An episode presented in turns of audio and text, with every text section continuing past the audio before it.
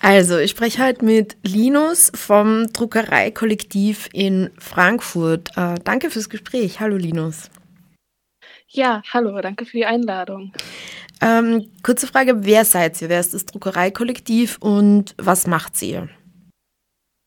Äh, das Druckereikollektiv ist ein Zusammenschluss von Leuten, die um den Erhalt der äh, Dondorf-Druckerei kämpfen. Die Dondorf-Druckerei ist ein äh, Gebäude in Frankfurt, das äh, letztes Jahr abgerissen werden sollte und auch seit einem Jahr leer steht. Und genau das Kollektiv äh, hat dann diese Druckerei besetzt, um eben genau diesen Abriss und den Leerstand äh, zu verhindern. So. Was ist an dem Gebäude so besonders? Also einmal ist es ein sehr großes und sehr schönes Gebäude. Es ist so ein vierstöckiges Backsteingebäude mitten in Frankfurt mit sehr vielen großen Räumen, sehr vielen äh, stabilen Räumen, äh, was auch auf die Geschichte vom Gebäude zurückzuführen ist, was so der zweite besondere Punkt ist. Also das Gebäude wurde im 19. Jahrhundert von einer jüdischen Familie, der Dondorf-Familie, gebaut, die dann dort die Dondorf-Druckerei gegründet haben. Und in der Dondorf-Druckerei wurden Spielkarten gedruckt. Die Druckerei war dann bis in die 1920er da drin, bevor die Familie das äh, die Firma aufgeben musste und das Gebäude verkaufen musste. Dann war dafür ein paar Jahre die SPD drin, also die Sozialdemokraten, und haben da ihre Zeitung und so gedruckt, bis sie dann 33 von den Nazis enteignet wurden. Dann haben die Nazis da ihre Propaganda drin gedruckt. Nach dem Zweiten Weltkrieg waren dann die Frankfurter Gewerkschaften eine Weile da drin und haben da gedruckt, bis dann 1960 die Uni das Gebäude gekauft hat und in den neuen Campus damals integriert hat.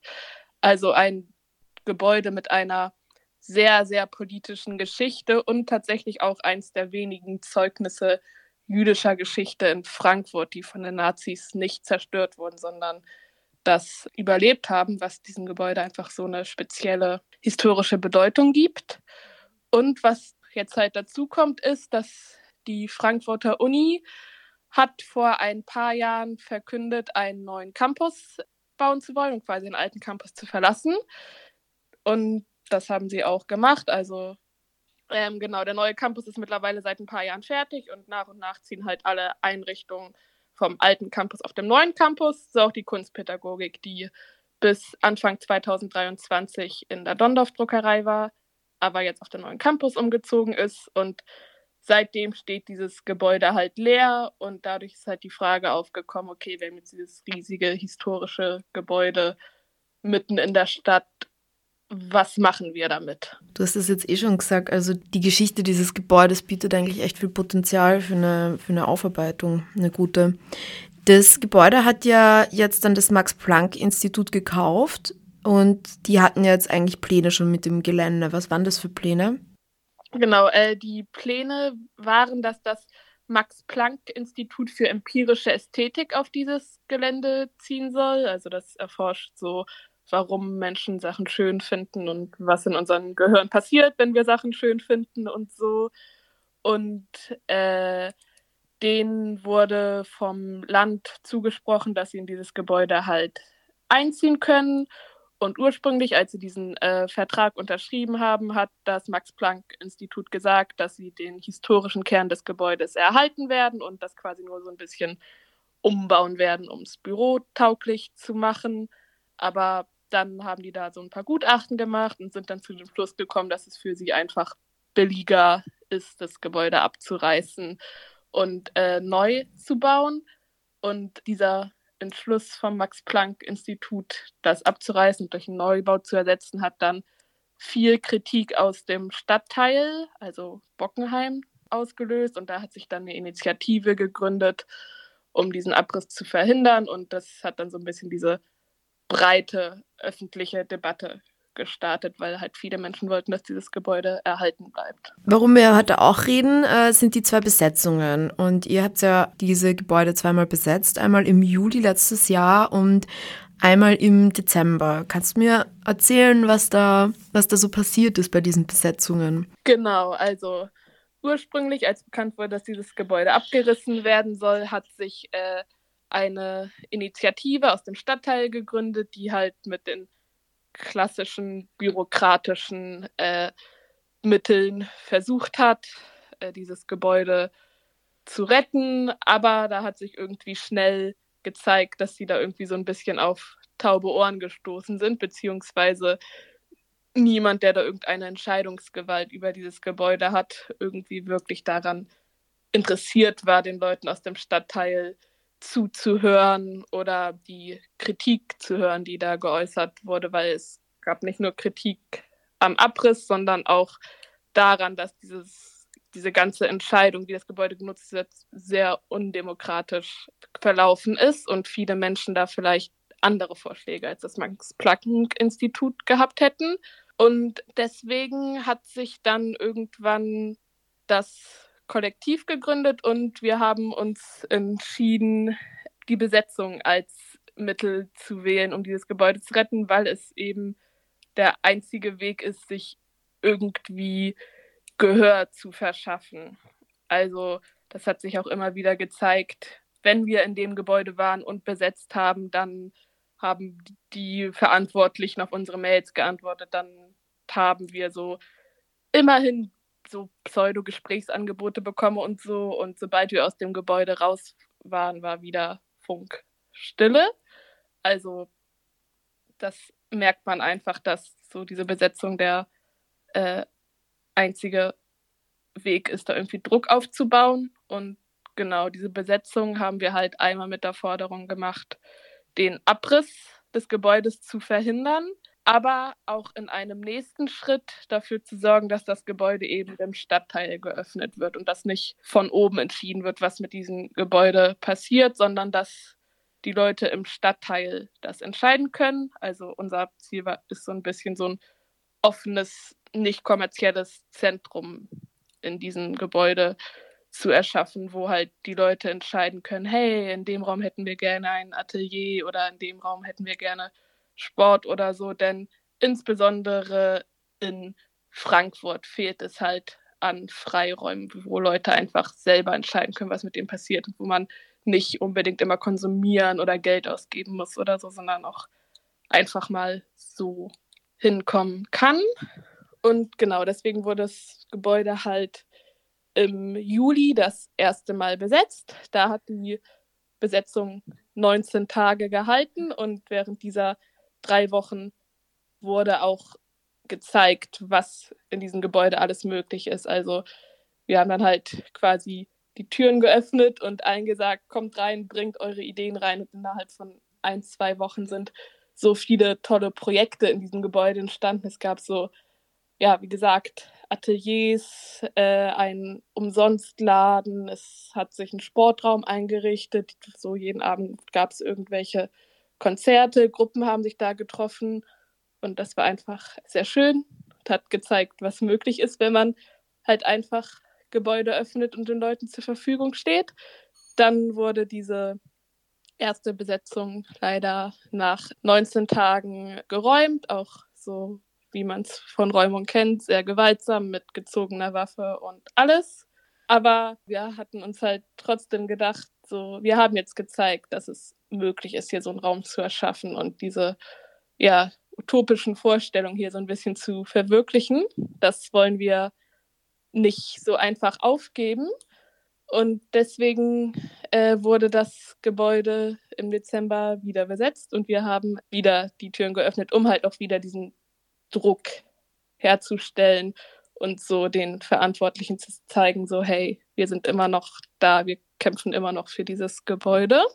Ich habe nur eine kurze Nachfrage. Wie, wie gut ist es dann von der Nachbarschaft und von dem ganzen Viertel angenommen worden im Sommer? Also ich kann mir vorstellen, im Sommer, im Juli, wenn es warm ist, dass, dass da sicherlich, dass da mehr passiert dann oder passieren kann und sich mehr Leute beteiligen als, als im Winter, im Dezember, wo ja die zweite Besetzung dann war. Ähm, aber mich würde es interessieren, inwiefern die Leute sich dann auch wirklich dann proaktiv beteiligt haben und selbst Sachen dort auch organisiert haben. Genau, im Sommer waren definitiv mehr Leute da als im Winter. Da war es auch einfach noch einfacher, offene Sachen zu organisieren, weil wir darin auch irgendwann nicht mal akut räumungsgefährdet waren. Aber genau, es sind tatsächlich sehr viele Leute gekommen, haben sich da beteiligt. Also Bockenheim, das ist das Viertel, in dem die Druckerei steht, ist so generell traditionell so ein bisschen so ein Studentenviertel, sehr linkes Viertel, so Frankfurter Häuserkampf in den 80ern hat auch ein bisschen Tradition und so. Und da sind dann tatsächlich einfach sehr viele Leute aus dem Stadtteil vorbeigekommen und haben sich das angeguckt und äh, haben so verschiedenste Gruppen haben sich da auch getroffen. Also auch äh, viele Familien sind vorbeigekommen und das wurde sehr gut angenommen, was man auch daran gesehen hat, dass es nach der ersten Räumung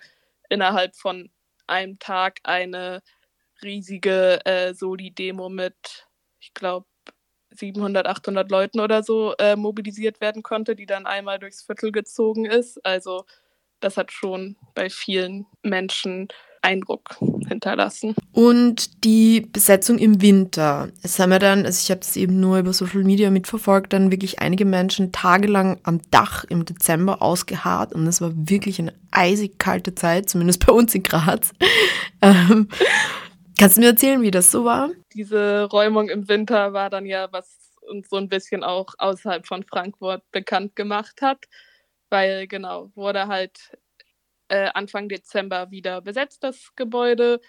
Und äh, nach fünf Tagen hat das hat die Polizei dann wieder einen Räumungsversuch gestartet, sind so am Donnerstagmorgen 5 Uhr in der Früh angekommen, sind in das Gebäude gegangen und äh, haben die Leute da rausgeholt. Aber eine Gruppe von Leuten ist halt auf das Dach der Druckerei gegangen. Also die Druckerei hat so ein Flachdach, das durch so eine Luke zu erreichen ist.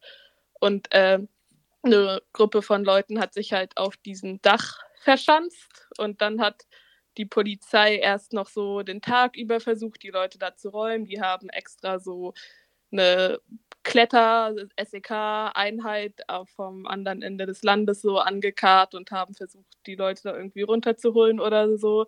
Aber es hat dann alles nicht äh, funktioniert und dann hat die Polizei am Donnerstagnachmittag bekannt gegeben, dass sie die Räumung des Daches pausieren, weil es äh, lebensgefährlich für die AktivistInnen und die beteiligten Polizeibeamten ist, diese Räumung jetzt fortzuführen. Und dann wurde diese Räumung halt pausiert und die Leute waren dann fünf Tage lang da oben. Währenddessen hat die Polizei immer wieder versucht, die Leute so entweder mit Gewalt darunter zu kriegen oder halt die Leute einfach dazu zu bringen, freiwillig runterzugehen, zum Beispiel indem die Polizei kein Wasser und kein Essen oder sonst irgendwelche Versorgung nach oben gelassen hat und indem sie auf den benachbarten Dächern zum Beispiel so Lichter und Scheinwerfer so angebracht haben, die die Leute dann durchgehend bestrahlt haben und all sowas. Aber es hat nicht funktioniert. Die Leute sind trotzdem da oben geblieben und auch unten auf dem Boden hatten sich dann so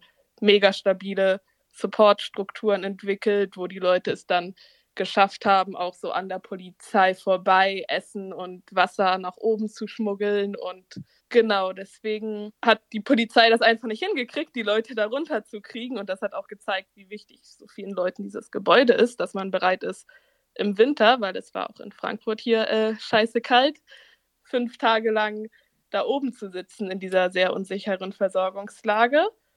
Und dann nach fünf Tagen ist die Polizei dann mitten in der Nacht, als die Leute auf dem Dach geschlafen haben, halt mit dem SEK da nach oben gegangen und hat die schlafenden Leute so im Endeffekt an den Haaren gepackt und runtergezogen vom Dach. So, die Lage hatte sich nicht verändert vom Donnerstag her. Sie haben am Donnerstag gesagt, es ist lebensgefährlich zu räumen. Auch fünf Tage später war es noch lebensgefährlich zu räumen, aber die Polizei hat es trotzdem gemacht, sehr gewaltvoll. Eine Person musste dann auch ins Krankenhaus.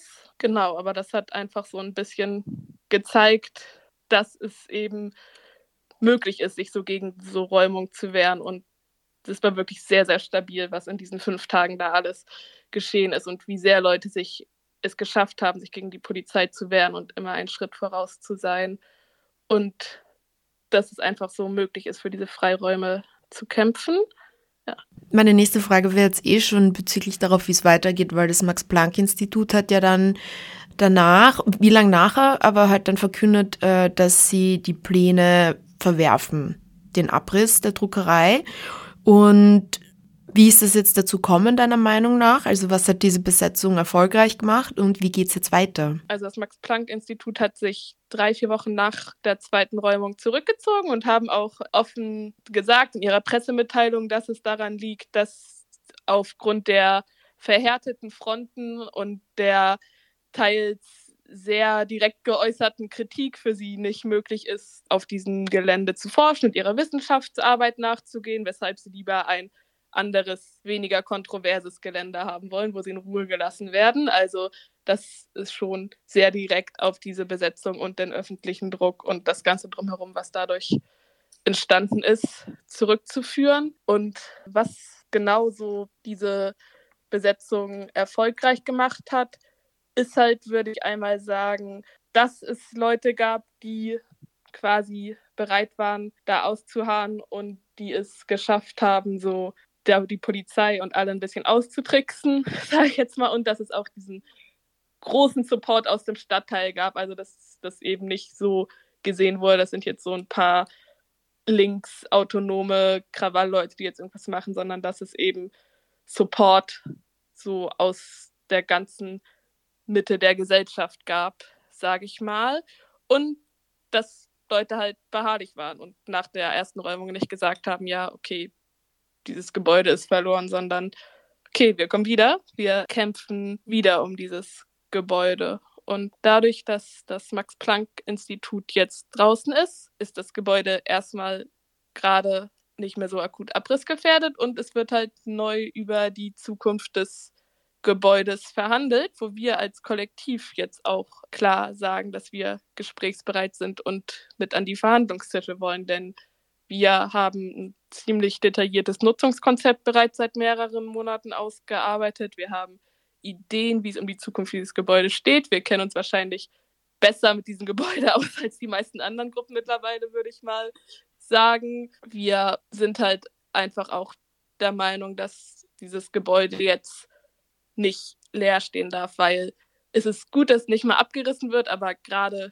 steht es halt einfach leer und so aus Angst, dass wieder besetzt wird, hatte die Uni auch so die unteren Stockwerke zugemauert und jetzt alle Fenster zugemalt. Und als wir da in der zweiten Besetzung wieder reingegangen sind, haben wir gesehen, dass in irgendeinem Raum irgendwie rumgekuckelt wurde und irgendwie Feuer angefangen wurde und so. Also die Uni geht auch nicht gut mit diesem Gebäude um. Und wenn das jetzt so jahrelang leer steht, dann ist das ja auch nicht gut. Dann wird das Gebäude auch zerfallen. Deswegen äh, sehen wir das MPI, dass das rausgegangen ist, als einen wichtigen Etappensieg und kämpfen jetzt quasi weiter dafür, dass wir zumindest die Zwischennutzung dieses, für dieses Gebäude kriegen und da die Möglichkeit kriegen, hier diese offenen Kulturräume umzusetzen und zu verhindern, dass dieses Gebäude leer steht. Wie sind die politischen Mehrheiten eigentlich in Frankfurt? Weil davon hängt es ja wahrscheinlich auch ein bisschen ab. Also davon hängen eure Chancen ja wahrscheinlich auch einfach ein bisschen ab.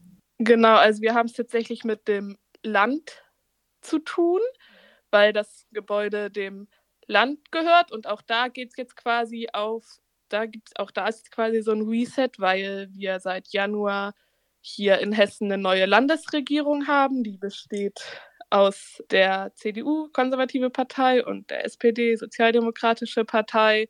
Genau, wie genau die neue Landesregierung jetzt damit umgehen wird, ist noch nicht ganz klar. In der alten Landesregierung wurde uns immer wieder gesagt, ja, ja, wir sind ja auch für den Erhalt des Gebäudes, aber bitte nutzt keine illegalen Methoden, dann reden wir auch mit euch. Und in dem Moment, in dem dann, in dem es dann keine Besetzung mehr gab, hat dann auch niemand mit uns geredet. Wer war in der alten Landesregierung?